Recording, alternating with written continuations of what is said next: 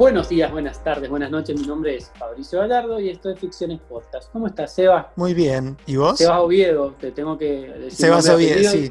Sí, sí, porque yo me con nombre y apellido y a vos te presento como el Seba. ¿Cómo Bien a estás, lo Sebas? mendocino. Muy bien. ¿Y vos? Bien, tengo que reconocer que es la primera vez que hablo hoy día casi, así que si por lo general me cuestan un poco las pronunciaciones, hoy día puedo tener algún que otro furcio importante. Eh, sacando eso, muy bien. ¿Vos? Muy bien también. Yo, eh, contrario a vos, la verdad que estoy bastante cansado de, de- por, por más que estoy a puro home office desde marzo, eh, estoy bastante cansado de las conferencias y todo eso. Bueno, Arrancamos. Sí, eh, no vamos a hablar hoy día, no vamos a hacer una conferencia, vamos a, vamos a hablar de una peli que, de un director que nos gusta mucho, así que no, no nos debería costar para nada este podcast, ¿no te parece? Exactamente. No nos tiene que costar, esto tiene que fluir. De todo lo, de lo que vamos a hablar hoy. Spoiler. Vamos a hablar sin eh, spoilers. ha no, no, eh, pero aparte spoiler, nos ha gustado todo mucho. Claro, claro. Hoy, hoy viene el episodio fácil. Eh, Sí. Porque sí, nos ha gustado todo mucho, como bien decís. Pero bueno, sin más, arrancamos con una de las películas de la semana, película de la semana entre comillas, porque eh, es una película del año 2019, pero que recién está teniendo circulación y estrenos en, en distintos medios este año. Eh, estamos hablando de una película que en España se estrenó ahora en junio en algunas salas en las que estaban abiertas, pero a nosotros en, eh, o sea, en varias regiones del mundo, como por ejemplo Latinoamérica, llega a través de una plataforma muy particular, que ya hemos hablado de ella, que es Movie. Estamos hablando de una película que estrenó la semana pasada en la plataforma. ¿La, la querés mencionar vos? ¿Querés mencionar su nombre y su director? Sí, la película es Matías y Maxine eh, y es la última eh, peli del director eh, Xavier Dolan, eh, un director muy joven que con poco más de 30 años ya ha hecho ocho películas, esta es su octava película, y uno de los pocos directores que yo puedo llegar a decir, por ma- mal que me pese, que he visto todas sus películas prácticamente en tiempo real con, con relación a su estreno, ¿no? O sea, como que eh, si yo, no sé, me pongo a pensar en, en directores que me han gustado mucho y, o de los cuales soy, puedo llegar a ser fanático o, o que me gustan mucho, como por ejemplo, no sé, David Lynch, Clint Eastwood, lo que sea, son directores que yo he tenido que reflotar esa filmografía eh, después de haber visto una peli que me ha gustado mucho, voy y veo las películas viejas, etcétera, etcétera. Xavier Dolan prácticamente es casi contemporáneo, más a vos que a mí, Claro, que yo tengo claro. un par de años más. Eh, Yo creo que esa es la diferencia principal, es un pibe de mi edad y que, y que surge en el momento en el que nosotros estábamos en, o sea, eh, plena, en, eh, en pleno enamoramiento de- del cine, o sea, ya por el año eh, 2009, yo me acuerdo que el cine universidad acá en Mendoza todavía estaba en, en otra ubicación, yo en ese momento trabajaba para, para la radio universidad y recuerdo haber visto varias, si no me equivoco, hay una sola película, que, dos películas de él, de Xavier Dolan que no he visto, eh, pero muchas las he visto en cine, como bien ¿Qué- decís, qué películas porque no es visto? Contemporáneo a nosotros. La película que no he visto, o sea, una de las películas que no he visto es, dicen, una de las más fallidas que es The Life and Death of eh, John F. Donovan, la película protagonizada por Kit Harington, eh, y que tiene todo ese mega elenco con Susan Sí. Sarandon, Natalie Portman, eh, que salió fallida, era una sí. película que iba a durar cuatro horas y que terminaron borrando un personaje, una cosa rara. Sí. Eh, y la otra película que no he visto de él es, una, es tu película preferida, eh, que Sí. es Lawrence Anyways. Sí, Eh, sí, tengo que decir que para mí, desde lo personal, las dos películas que no has visto es la mejor película de él, que es la, Lawrence Anyways, y su peor película, y esto sin lugar a dudas es su peor película, es sumamente fallida, no va a ningún lado, no sabe qué contar. Eh, estamos hablando de eh, La vida y la muerte de John F. Donovan, do- que tiene además, como decir, un reparto, incluida Natalie Portman, cortada está... em, Jessica Chastain. Jessica Chastain, o sea, está Susan Sarandon. Hay hay un montón de estrellas eh, para nada. Pero bueno, esta Era- película, sí, perdón. No, no, no, era el cóctel que vos decís, con todo este cast, no- nada puede salir mal y todo salió mal. todo salió mal, todo salió mal. Eh, la tenés que ver, o sea, es más, puede ser un muy buen doble programa eh, ver eh, Ladies, Laurie's Anyways junto con esta Sofía. pero bueno, acá Matías Maxim retoma un poquito los, los, viejos discursos o los discursos que ya viejos, pero los discursos que ya conocíamos de otras películas como por ejemplo la amistad y el enamoramiento de los amores imaginarios o las relaciones con madres que son bastante complicadas con como sus películas, sus dos películas eh, eh, más premiadas que son Yo maté a mi madre y Mami, eh, pero principalmente se basa en la relación que tiene los dos protagonistas con un grupo de amigos y cómo una una noche y una, una apuesta que empieza a ser, empieza a una apuesta de viene en, una filmación de un corto que eh, supone que los dos protagonistas empiezan a revisar su relación de amistad y sentirse confundidos de alguna manera sentimentalmente hablando. Esta es básicamente la trama. Eh, no sé si vos querés agregar algo más con respecto a la trama. No, no, no. ¿Me puede pasado algo? No, no, no, ya podemos, me parece que ya diciendo eso, para no entrar en terrenos de, spoilers, podemos avanzar. No, es una película. De, hecho, sí, de todas maneras no es. Sí, sí, eh, eh, lo que, a ver, el conflicto se plantea en la primera media hora, es una película relativamente larga, son dos horas, un poquito menos de dos horas, eh, y es un estado, si bien tiene cuotas de humor, muy pocas, eh, es manifiestamente un drama, ¿no? Bueno, vos cuando la viste, ¿cómo la viste? ¿Qué te pareció? No, yo la vi hace mucho. Estamos hablando de una película que estrenó hace pocos días, o sea, el 28 de agosto en plataforma. Tienen poco tiempo para verla. Recuerden que en Movie las películas tienen una caducidad, que generalmente es de 30 días. Eh, pero bueno, recién se estrena y es como la película de la semana. Pero yo la vi hace más de dos meses, tal vez, obviamente por vías eh, ilegales. Eh, así que la tuve que refrescar un poco eh, para esta charla. ¿A vos ah, quiero... a ver? No, no, no, no, la volví a ver, pero me puse a leer varias cositas sobre, sobre la película. Eh, vos que la tenés un poco más fresca, quiero saber tus, tus impresiones. mira, a mí la película me gustó, pero tengo como, cuando empecé a ver de qué hablar, como que vi que tenía un montón de contras o de cositas que tal vez no me habían gustado y vine prácticamente a, debatir con vos porque me imagino que eh, a vos te ha gustado mucho más de lo que me terminó gustando a mí. La película está muy bien, es indudable que eh, Dolan sabe filmar como los dioses, o sea, tiene escenas de esas que, vos vas a recordar o que están pensadas para que se recuerden, como por ejemplo el primer encuentro, o el primer y el segundo encuentro eh, sentimental de los dos chicos o, cómo firman los exteriores y la... Y bueno, ya, lo, en, Laurence Anyway hay una, hay una escena que es como mucho más recordable, pero cómo eh, filma, no sé, la, eh, el viento y las hojas, cosas así como cinematográficamente, es indudable que el chico sabe dónde poner la cámara. y también el uso de la música, estamos hablando de, alguien que, que, a, a, mi entender, si bien se, eh, por ahí puede haber detractores y puede decir que, que, machaca mucho con la música, para mí el uso de la música también está, está muy bien en la película. ¿Qué es lo que me pasa con la película y qué es lo que no me funcionó? Primero que me cuestan bastante las películas en las que eh, él, o sea, me cuestan un poco más las películas en las que él es actor y es el actor principal. Eh, Xavier Dolan es un muy buen director, un excelente director, pero es un muy mal actor. Eh, o por lo menos no es el actor al nivel de los actores con los que se rodea.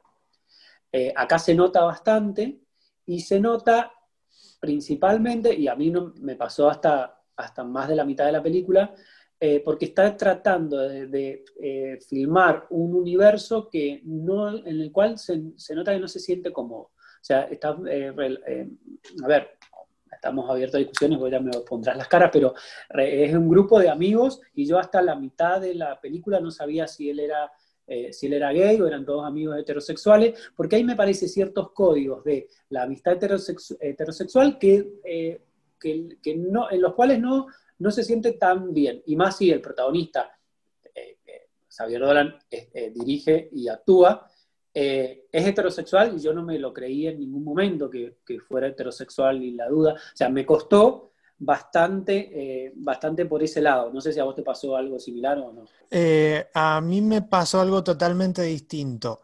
Diciendo también en, el, hecho de, mm, de considerarlo mal actor. Yo no creo que sea mal actor. Obviamente no es lo mejor que hace, pero, pero no creo que sea un mal actor. También similar a lo que decíamos en el episodio pasado, no, creo que tenga que ver con un error de lectura, sino con cómo empatizamos tal vez con los personajes. Porque para mí el personaje principal es, Matías, que es el, otro actor.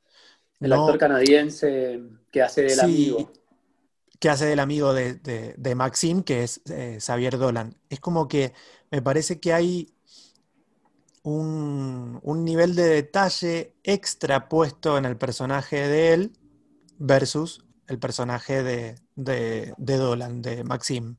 Este, y también creo que eh, un poco, mm, no, voy a mentir, pero después de haber leído una, entrevista que, le hicieron a, Dolan eh, en relación al estreno de la película en la plataforma, justamente la, periodista le preguntaba por qué de vuelta a ponerse al frente de la cámara en una película que ya estaba dirigiendo y por qué en ese personaje. Y él respondió. ¿Y lo confesó? ¿Dijo que se quería chapar al personaje de Matías o no? quería chapar, o sea. sí, sí, sí. no, no, no. quería comerse al amigo, ¿no? ¿No fue por eso? Eh, lo que dijo fue, mm, y, si bien es una entrevista escrita, eh, pero lo, noté como muy rápido para responder. Es el tipo de personajes que no tan solo puedo interpretar, sino que quiero interpretar. No me va el, personaje que se lleva al mundo opuesto, sino que me va más el personaje del tímido y siento que mi registro va por ese lado. ¿no? Sí, me quedo con eso. Me parece que, que eh, Xavier Dolan, perdón, ahí te dejo terminar, pero puede interpretar al personaje de Maxine, que es como eh, el que toma una actitud más pasiva en la relación, y sin duda no podría interpretar a Matías donde está puesto sin, duda el foco del conflicto, Exactamente. no le da el registro. Exactamente. Y, otra de las cosas que, decía es que cuando no le toca dirigir a él, sí, no tiene problema en explorar, por más que no sea eh, no se sienta cómodo en ese registro, no le, no, le molestaría explorar personajes totalmente distintos. Pero en sus películas él siente que está, eh, cuando decide interpretar, que está para hacer ese tipo de personajes.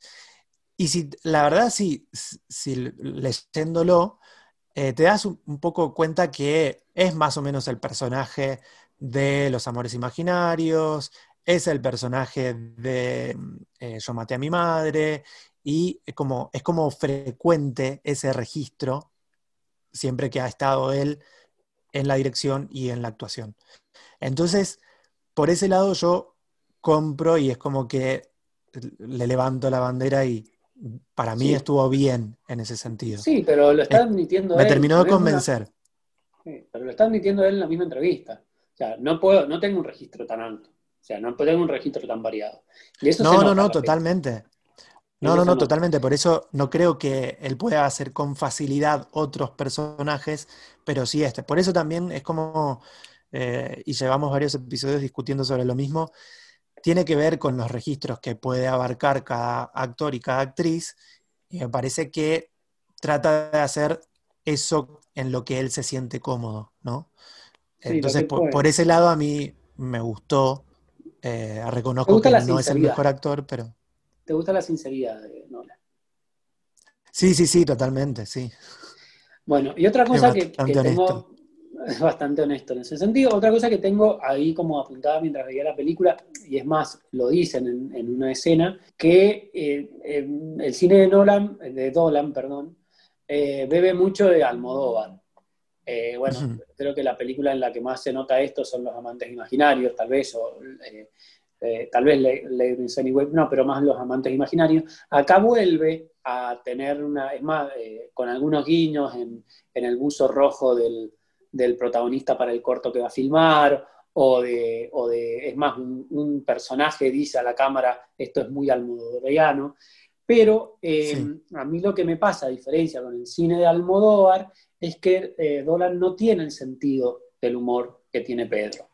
Y eso hace que las películas sean mucho más intensas, que no está mal cuando son llevadas a, buen puerto, y de hecho lo ha manifestado muy bien en, en en, Yo maté a mi madre, pero cuando se quiere hacer el gracioso, eh, no tiene ese sentido del humor que fluye también en las películas de Pedro Almodóvar. Eh, eso es como que también me, dio como que le vi el hilito por ahí, eh, y bueno, nada. Pero bueno, también es cierto que yo soy un fanático de Pedro Almodóvar, y cualquier cosa que se le, se le quiera parecer, tal vez, tal vez voy a ser un poco más crítico de lo que debería. Em, entonces, tu, ¿no es tu película preferida de Dolan, eh, Matías no, y No, no, Pero de las, eh, si tomamos las ocho, ¿entra en el top 3 o no? No, no, no, no, tampoco. Para mí la mejor es eh, Ladies Anyways, seguida tal vez por Mami o Yo maté a mi madre, están ahí cabeza y cabeza. Eh, pero a mí, por ejemplo, hay una película que me gusta mucho de él, que es Tom en la Granja, que es una de las pelis que, que, no, que, no son de las, de, la, de las más No es la frecuente, sí, sí, sí. Claro, porque también se mete con un género, por ahí puede ser hasta un poco eh, de thriller, y bueno, todas esas, hasta bueno, es solo el fin del mundo, que en una película en la que es solo el fin del mundo abraza completamente la intensidad que a la mayoría de la gente eh, tuvo como opiniones muy diversas y, muchos detractores, pero todas esas películas, y ya te nombré a cinco creo, me parecen mejor que Matías y Maxine, si bien me gustó Matías y Maxine, o sea, la recomiendo que la vean, eh, es una muy buena peli, es una muy buena peli, pero no es mi mejor Javier Dolan. Ah, y quiero, quiero, y a eso voy también, tal vez es también un signo de que se está repitiendo un poco también en los temas, no sé cómo lo ves ahí, pero yo mientras lo veía eh, no podía parar de pensar en Marco Berger, a ver, que sería nuestro Dolan, eh, por temática, por una cuestión, que hace una y otra vez la misma película. Acá es más jugado, pero eh, los, los, temas, como ya dije al principio, son los mismos, eh, como Marco Berger, que hace básicamente, lleva una década haciendo la misma película, muy bien, pero la misma película, y acá como que está repitiendo temas y como que le está costando eh, salirse de esas casillas. Además, cuando lo hizo en La vida y muerte de John Donovan, le salió mal. Eh, y me parece que acá volvió al lugar seguro y al volver al lugar seguro no descolló, no, no hizo una película a la altura de la sí. bueno, ¿a vos ah, sí, pero yo no, tampoco sé si bueno, justamente, no, no quiero parafrasearlo, pero, y, tampoco quiero sonar a que me evangelizó por completo, pero en la entrevista él justamente decía esto, de, eh, porque la periodista de una forma muy polite y muy políticamente correcta le preguntaba sobre la repetición en los temas en todas sus, sus películas, y, y, él también de una, a ver, me parece que de una forma muy carismática y muy muy sensible, dijo que eh, él no quería hacer películas masivamente importantes o esas películas que, lo llevaran a él a una cima, como que no, no, quiere, no, quiere llegar a ese lugar, no quiere llegar a un podio y él prefiere como contar historias para pequeños grupos de, espectadores. Es como que no, no, no quiere salirse de, de, esa técnica, ¿no? De, contar una historia para, las masas. Me parece que eh, la persona que conoce a Xavier Dolan sabe más o menos de qué viene su cine y no sé si él quiere hacer eso, películas para todo el mundo, sino mantenerse siempre dentro de los mismos relatos, de los mismos registros y tratar de una forma exploratoria distinta los mismos temas. Yo no creo que vayamos a ver una película en donde Dolan eh, no aborde el personaje de la madre. Sí, pero por ejemplo, volviendo al Almodóvar, Almodóvar hace más o menos lo mismo. Está con, él vuelve y una, una y otra vez sobre los mismos temas. El pueblo, la madre, la movida madrileña, pero, pero toma, o sea, madura en cada película. Yo acá lo, vi como, como, esa persona que por ahí no quiere crecer, y trata una y otra vez los mismos temas, incluyendo el tema de, el sentirse confundido pasando los 30, cuando eso ya lo había, ya lo había hecho con los 20. ¿Me entendés? Como que, como que me gustaría que creciera en ese sentido. Sí, sí, yo eh, eh, te, entiendo. De todas maneras, yo creo que lo vamos a ver crecer. Esperemos, eh, vamos a, ver, vamos a querer seguir viendo a Dolan y lo vamos a seguir viendo. Es un director que nos gusta. Sí, sí, sí, totalmente, totalmente. No, no, le, no bajamos para nada el pulgar y me gustaría, no sé, tal vez que cierres haciendo una crítica más positiva, porque tal vez yo he sido demasiado crítico para lo que me ha gustado la película, porque la película me gustó mucho. Sí, no, a mí me gustó muchísimo la película. Eh, tengo pendiente Lawrence Anyways, que bueno, que, que sé que es como de sus películas más importantes, si no la más importante. Pero bueno, no, es, es como que me parece que necesito cierta predisposición para verla y, y, la vengo pateando, pateando, pateando. Es una de las grandes tareas pendientes. Pero la verdad, a mí, Matías y Maxine, me gustó mucho hay un montón de temas más que podríamos hablar sobre la película, porque si hay algo que tiene Dolan que a mí me gusta mucho es de todas esas otras cosas de las que habla sin hablar en la película. Pero bueno, yo te quiero hacer eh, una pregunta más, nada más, sobre Dolan. ¿Cuál es tu impresión después de... Esta, esta, película se presentó en el 2019 en Cannes y fue, eh, o sea, se llevó el galardón de la Palma Queer que fue un premio que él rechazó. Y, cuando le preguntaron, eh, dijo que él no considera hacer un, cine de temática o de género, de temática gay, eh, sino que hace dramas o películas de cualquiera sea, cualquiera sea su género con personajes eh, queer. ¿Qué opinión te merece esa, es, esa escritura, porque es, más como que nosotros estamos en, la posición del lector y él de, escritor. ¿Vos cómo lo lees en ese sentido? ¿Para vos hace un cine de temática o...? Sí, para mí sí, y para mí lo debería abrazar. O sea, si vas a repetir, y, vamos de vuelta con los mismos temas, si vas, a, si vas a, repetir una y otra vez esas temáticas, abrazalo. Y cuando hagas algo distinto, decís, bueno, sí, no me van a dar el premio queer, de la palma queer este por esta película porque hice algo distinto. Pero esta película está bien. Me parece que por ahí es como ir contra su propio discurso, ¿no? O sea, decir, bueno, mira, eh, yo no quiero estar encasillado acá, pero sin embargo me encasillo. Entonces, eh, no sé, me, parece medio como que tal vez, no, recordemos que es, el, eh, como le decían en Cannes, el infante terrible. sí, sí, sí. tal vez quiere dar un poquito de nota siempre y quería dar la nota con eso, qué sé Sí, sin duda, sin dudas también. No me, va a tocar, no, o no, o no prefiero no eh, juzgarlo por eso. Me parece, sí, medio pelotudo. Pero bueno, Yo creo que coincido, pero también soy bastante respetuoso con, con cómo quieren los directores y los escritores mostrar su obra, pero bueno, pero sí coincido también con, con vos. Bueno, Seba, eh, pasamos de, de Dolan y ¿me recomendás algo que hayas visto últimamente? Ya que estamos hablando de movie, te voy a recomendar una película que está en movie, que no sé si la vas a ver en este momento. Yo creo que si la vas a ver en la plataforma, deberías verla ya porque expira en dos días, así como cuando te metes a movie, te, dice la, eh, cuánto tiempo tenés para verla y cuando son películas que están por salir de la plataforma, eh, te dice expira en tantos días. Bueno, esta película expira dentro de dos días. Estamos grabando esto un 3 de septiembre, así que tenés hasta el 5 para verla. Es una película que mm, no, te voy a contar mucho, pero la verdad, no sé si es una de esas películas que te habla vos y es bastante, bastante difícil de ver. Es una película rusa, también viene de un director que es como un enfante terrible para Cannes, porque nace también en Cannes. Em, estoy hablando de Bimpole. Eh, es una película que está dirigida por Kantemir Balagov. Yo te invito a que, a que busques a Kantemir. ¿Cómo se llama la peli? Eh, Bimpole.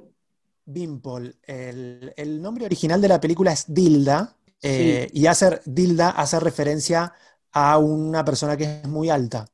Bueno, la traducción al inglés sería Bimpole.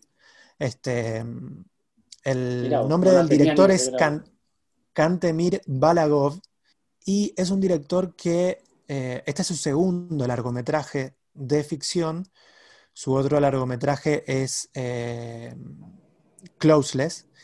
Y esa película no la vi. Y en esta película, en Bimpol, eh, adapta una novela escrita por eh, Svetlana Alexievich, que es nada más y nada menos que quien escribió Voces de Chernobyl, el, libro en, el que se basó la serie Chernobyl de HBO.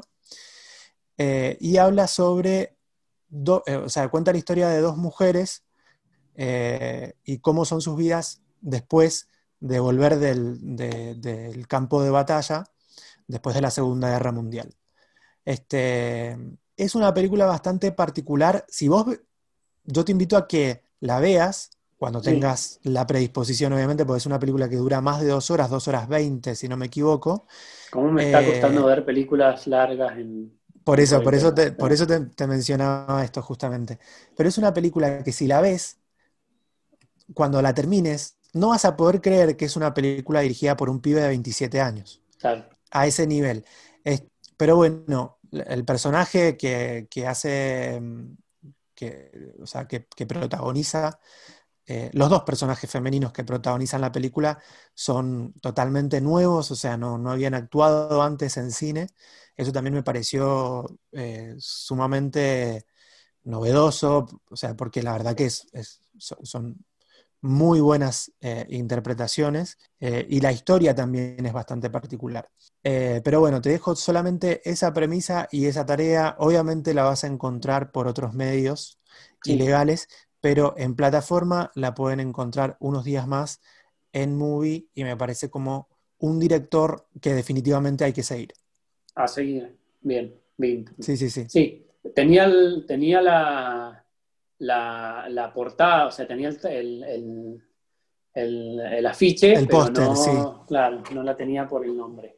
Eh, bueno, vamos a ver si la veo. Eh, creo que es más, creo que la tengo ahí pirateadita. Y ahora te voy a proponer algo y es que hables vos mucho, mucho, mucho, porque vamos a hablar de una serie que tiene muchos nombres eh, que yo no voy a saber pronunciar y voy a, y voy a pasarla mal ahí.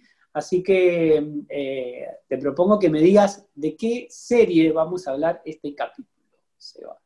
Sí, yo igual eh, esperaba que hablases más vos, este, no, porque no hemos comentado tanto esta serie entre nosotros, sabemos que a los dos nos gustó.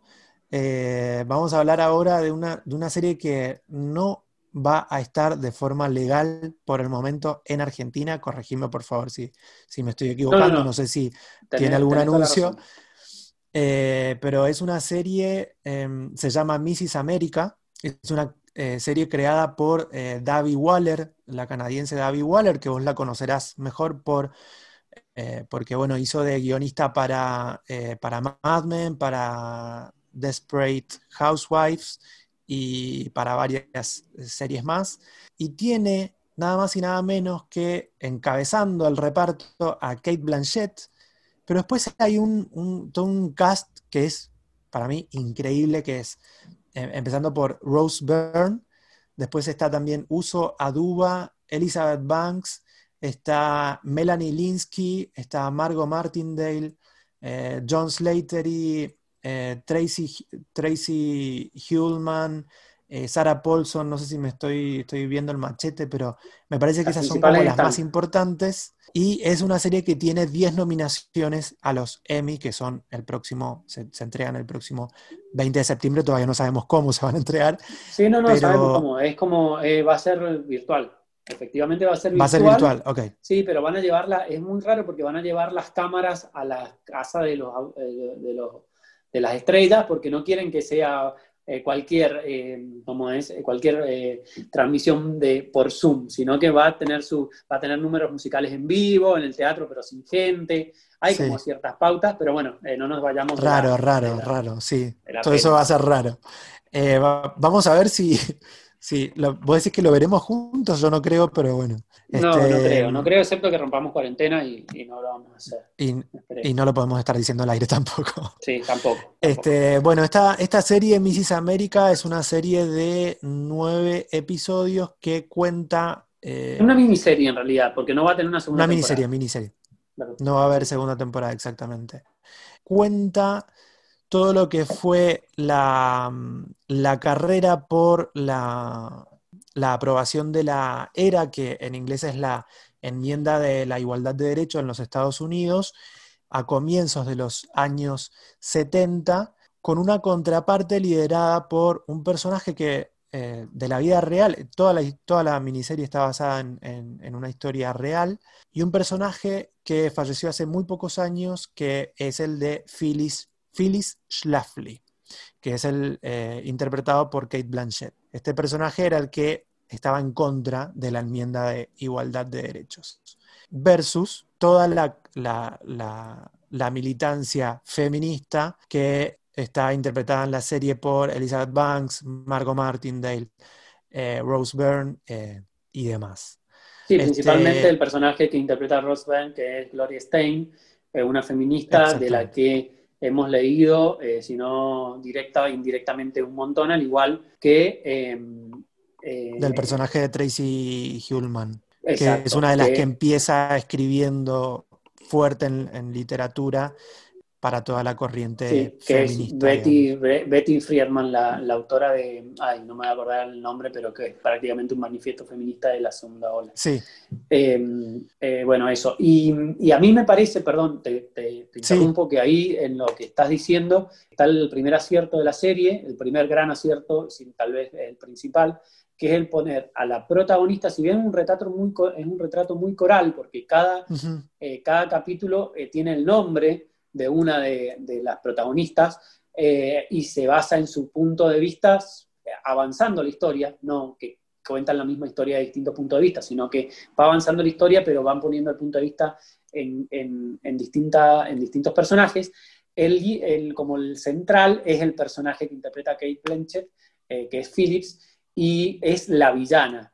Y es como, eh, es humanizar a la villana, que puede salir bien, puede salir mal, y acá lo hacen muy bien, en, lo particular, en lo, personal, yo la odié durante los nueve capítulos, eh, pero le reconocía los méritos de ser una gran luchadora por lo que pensaba, aunque estaba en la vereda completamente opuesta. Y eso la serie lo muestra muy bien, y por lo general podría haber elegido hablar de lo más, o, tomar el camino más sencillo, que es eh, eh, la carrera de, los personajes más eh, amables, que serían eh, el feminismo. Nunca vamos a estar lo suficientemente familiarizados con la, lucha, una lucha que, nos toca tangencialmente, pero estamos más familiarizados con ella que con un personaje que claramente está en lo contrario de lo que la mayoría de, de la sociedad actual, o por lo menos la joven sociedad actual, los más jóvenes, eh, podemos creer como, lo, como la, la, vereda correcta, ¿no?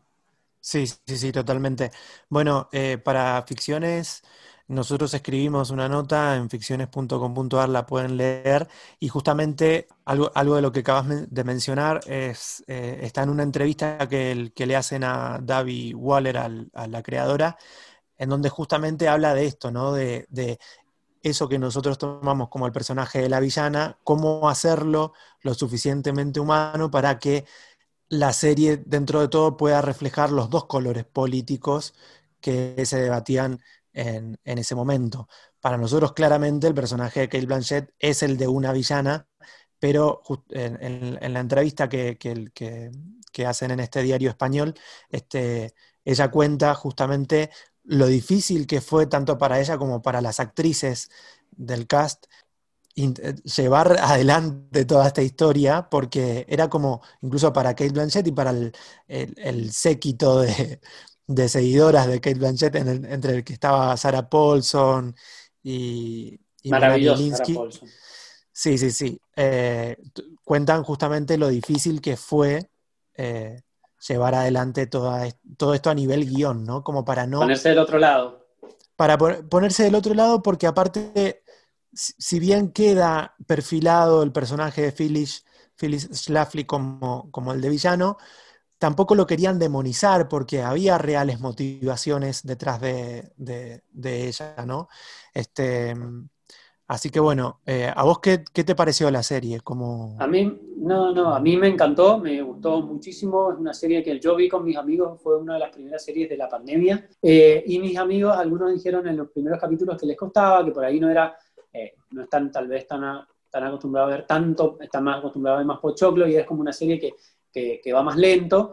Y yo desde el primer capítulo estaba como fascinado con ese personaje al que odiaba eh, y que me los mostraban tan humanos. Estamos hablando de un personaje que si, que si lo googleas sale en una foto con Trump porque apoyó la candidatura de Trump. O sea, eh, así, de, así de, malo podía, podía ser como, como personaje y sin embargo lo humanizan muy, lo humanizan muy bien, está muy bien hecho. Eh, y la serie me gustó mucho, bueno, amén de la ambientación, de que cada capítulo tiene un punto de vista, que está jugado desde ese punto de vista, desde, desde el guion, tiene una, mejor, una de las mejores presentaciones eh, de la serie de los últimos tiempos, esas que te querés seguir, eh, querés que siga más para seguir viéndola. Eh, medio a, una especie de Jane Bond sesentoso, setentoso. Sí, está, sí, está muy, o sea, está todo como todo muy bien. Y, bueno, sí, me gustó muchísimo. Bueno, y vamos, vamos a ver cómo le va en, en los Emmy el próximo 20 de septiembre, porque tiene casi a todo su cast nominado. Kate Blanchett está nominada. Ganadora, eh, desde ya va a ser ganadora Kate Blanchett. Eh, ahí te, digo una cosa que me llamó la atención, que no está nominada Sarah Paulson, que es un personaje que tuvo muchísima conversación, eh, porque tiene su capítulo es uno de los mejores, y no está nominada Ross Byrne, que es como la antagonista, que es la antagonista buena, sería en este sentido, que es Gloria Stein, que eh, Steinman, o no sé si lo estoy pronunciando bien, pero sí, eh, está muy bien, está muy bien también, y bueno, eh, sin embargo están nominadas todas las demás, o sea, es como raro la Sí, definitivamente, son creo que dos de las mejores junto con, con, Kate Blanchett, pero... Ah, y Marco Martinelli, que siempre está bien.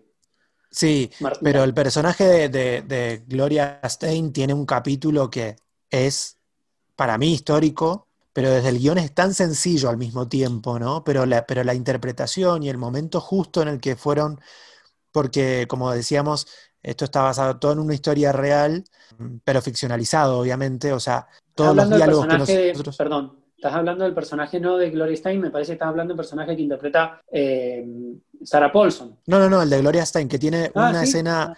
una escena central en el segundo capítulo. En el segundo capítulo, sí, sí, sí. Que es como que para todo lo que viene después. A, mí eso me, pareció genial y como, como te decía, me, parece que en, líneas es como muy sencillo, pero, pero, pero se le nota tanto la fibra a ese capítulo que me, pareció maravilloso. A mí yo este también me gustó mucho ese capítulo, pero también me quedo con el de Alice McRae, que es el personaje que interpreta la eh, actriz Sarah Paulson, que es la mejor amiga de, de Phillips, en ese, en ese capítulo psicodélico eh, fantástico que, interpreta casi hacia el final y la redención del personaje que, también me parece fantástico, ¿no? Como un guiño para se puede, se puede cambiar, ¿no?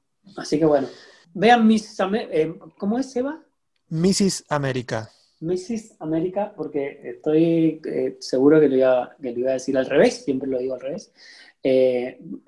no está por ahí, pero está por ahí, pero no está por acá, o sea, no está, no está por acá por Argentina, eso, pero se consigue. Eso también, otra cosa que te quería preguntar, ¿qué, qué onda? ¿Qué va a pasar con, todo lo que eh, nosotros vemos por, vemos, entre comillas, por Hulu, porque esta es una serie de una producción, o sea, de cadenas entre FX y Hulu, que ambas son, bueno, Hulu no, no al 100%, pero ambas son mayoritariamente de, Disney y que no vamos a ver ningún contenido en Disney Plus, que es la plataforma que se va a Me parece estúpido eso, ¿no? O sea, porque me. A ver, eh, de última hagan lo que hace Apple con Stars Play.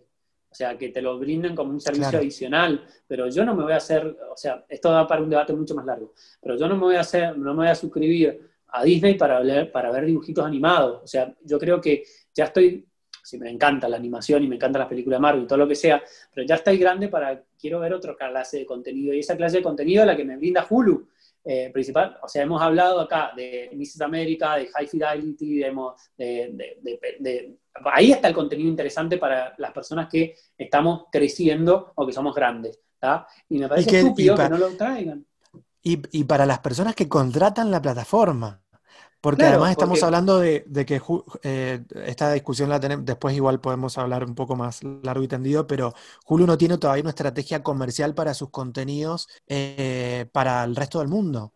Solamente Estados Unidos, Canadá, pero bueno. En fin. Bueno, recomendame algo, por favor. Yo te voy a recomendar algo que voy a, en realidad voy a hacer trampa y te lo voy a decir, porque yo sé que es algo que vos querés ver. Es más, no sé si has empezado a ver pero sí estamos hablando de una, estamos hablando de una serie, de una plataforma que sí sabe a qué, a, qué público quiere apuntar. Eh, voy a hablar de tal vez la próxima serie de la que hablemos eh, en este podcast, que espero que vos la veas. Eh, estoy prácticamente seguro que la vas a ver porque va a ser una de las series del año, independientemente de si te guste o no, que se llama I May Destroy You, eh, espero haberla pronunciado bien, es una serie de eh, una actriz, eh, actriz, actriz, productora, creadora, la clásica guionista, que, que hace y escribe sus propios papeles, que se llama Micaela Cole. Micaela. Micaela Coel, que tiene otra serie en HBO, que, en HBO, perdón, en Netflix, que yo no he visto, eh, que se llama Black Rising, que está bastante bien. Esta es como su segunda, ha, trabajado también, tal vez la tenemos en algún capítulo de Black Mirror, pero bueno, esta es su segunda eh, serie como, como guionista, su primera como creadora, o segunda como creadora también, esa data te la debo, pero como que es su historia más personal. Es eminentemente británica y hace algunas semanas saltó, hace ya un mes casi, saltó como a los medios como noticia de que eh, porque había negado vender, ceder los derechos a Netflix eh, por la módica suma de un millón de dólares para conservar eh, como ese copyright, esa, esa cuestión de, de derechos ella, por esta serie, que evidentemente va a ser una de las series que va a ganar todo y que está en la conversación ya de todo el mundo y va a estar próximamente en nuestra conversación. ¿Por qué recomiendo tan fervorosamente a My Destroy You? Porque tiene una voz que además de ser fresca, como ya venimos hablando tal vez en series como Insecure, Gear, eh, de, de, jóvenes creadoras que tienen algo para contar, es muy actual.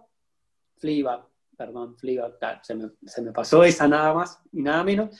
Tiene una historia, eh, bordea a veces la comedia, también el drama, eh, hay mucha comedia realmente, pero eh, la historia es eh, demoledora en cuanto a la forma en la cual habla y trata sobre temas que básicamente son, han sido durante mucho tiempo tabú, como son violaciones, abusos y, bueno, estas cuestiones de abusos varias. la serie son son 12 capítulos, están ya completamente en HBO, eh, son capítulos cortos, eh, no te diría intensos, pero sí, eh, no te dejan indiferente. Yo tengo capítulos que no me han dejado para nada indiferente y otros que son como más, están muy bien nivelados. yo no sé si la empezaste a ver. Sí, no te quería interrumpir, pero sí la empecé a ver. Ay, bueno, ya entonces, bueno, perdón, vale, va medio tarde la recomendación. Eh, eh, no, no, no, igual. Cuando la termines sí la tenía. Sí, sí, sí, obviamente la tenía pendiente y reconozco que la, empecé a ver eh, ahora un poco por el empujoncito tuyo, pero la tenía ahí como guardadita para verla. Sabía también que se había emitido por la BBC y que tenía un, estreno en diferido por HBO a nivel mundial. Pero sí, está, acaba de terminar el último capítulo, el capítulo 12 creo que se emitió ahora el, hace días nada más. Sí, yo la vi, yo la, a mí me faltan los últimos tres capítulos, tengo que reconocer que la estoy recomendando sin haber visto el final. ¿Por qué? Porque la partí en tres, la fui. Es de estas series que, que, ves, o sea, no, no quería verla a ritmo de aire, entre comidas, pero, eh, pero si veía uno quería ver otro.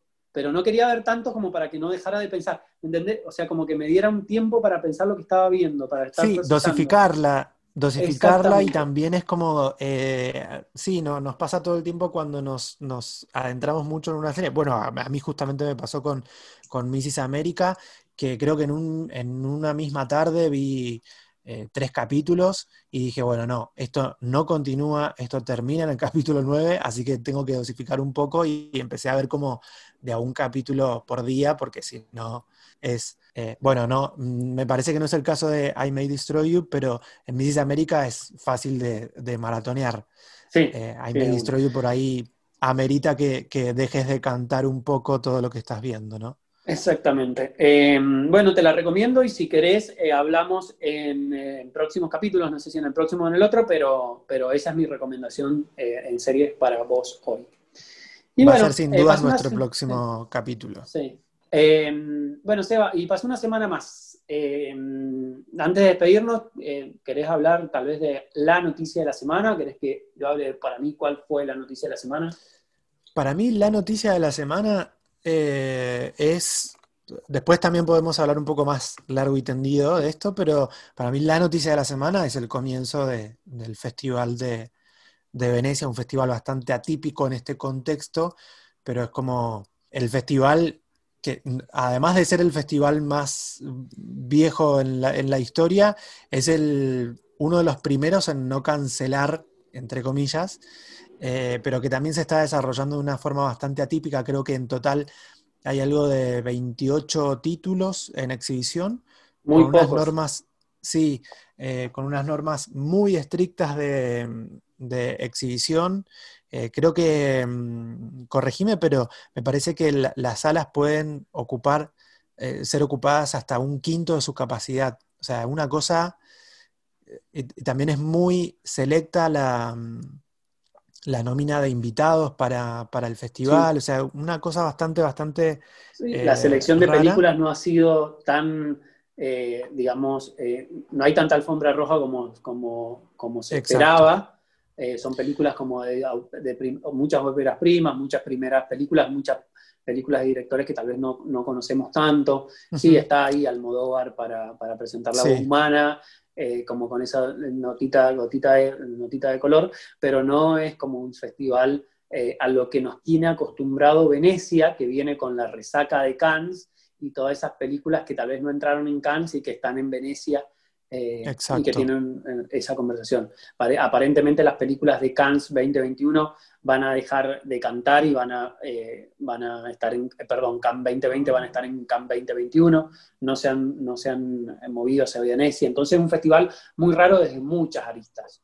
Sí, bueno, es más, yo creo que es más un guiño a, lo comercial por, por, la crisis justamente que está sufriendo la, la industria, como todas, eh, pero me parece que viene más por ese lado, ¿no? Como por, eh, bueno, todavía vamos a mantener el ritmo en este contexto y vamos a empezar a un poco cambiar el ritmo que veníamos manteniendo hasta el momento por, eh, por para adaptarnos a, una nueva normalidad. Me parece que más o menos por ahí viene la intención del festival, ¿no? Bien, bueno, sí, sin duda vamos a estar atentos de lo que pasa en el Festival de Venecia. Esperemos que no haya ningún contagiado que lo tengan que, que cancelar como si fue, ay por Dios, qué mala onda que soy.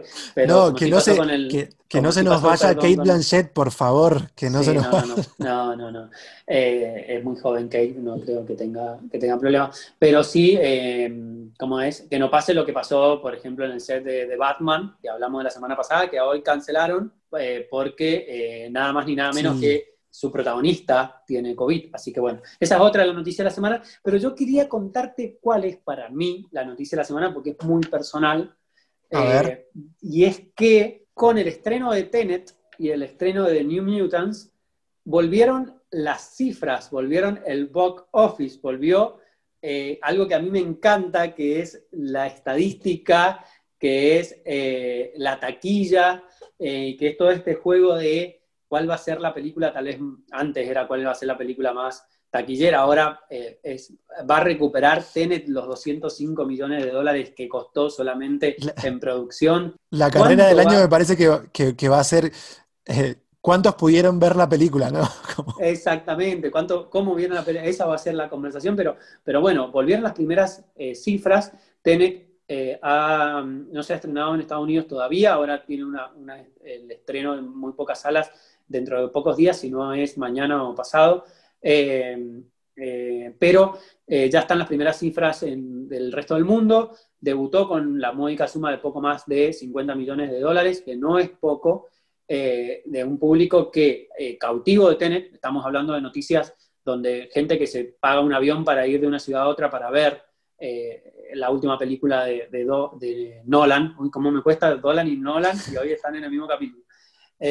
Pero bueno, además de esas pastillitas, bueno, ha tenido un módico debut, yo creo que esto siempre es como muy matemático, es como el, costo de producción, eh, un poco menos de la mitad tal vez, es lo que se gasta en marketing y publicidad antes de, estrenar una película, y para que una película sea considerada exitosa, rentable, tiene que eh, recaudar el doble de eso. O sea, estamos hablando de que Tenet debería recaudar alrededor de 800 millones de dólares para ser talentosa o exitosa, perdón, eh, comercialmente hablando, que en, épocas de no pandemia sin duda lo hubiera hecho, pero bueno, yo creo que ahora, eh, con que se, cubran los costos de producción, de, comercialización y sea la bandera que Nolan quería que, sea, que es la primera película que se estrena en cines después de la pandemia, me parece que va a alcanzar.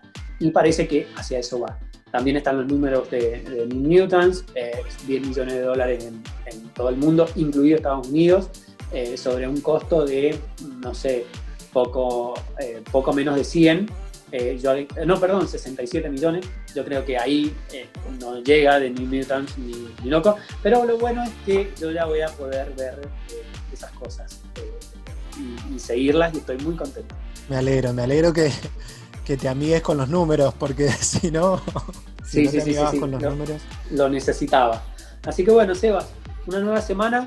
Nos encontramos en una semana más.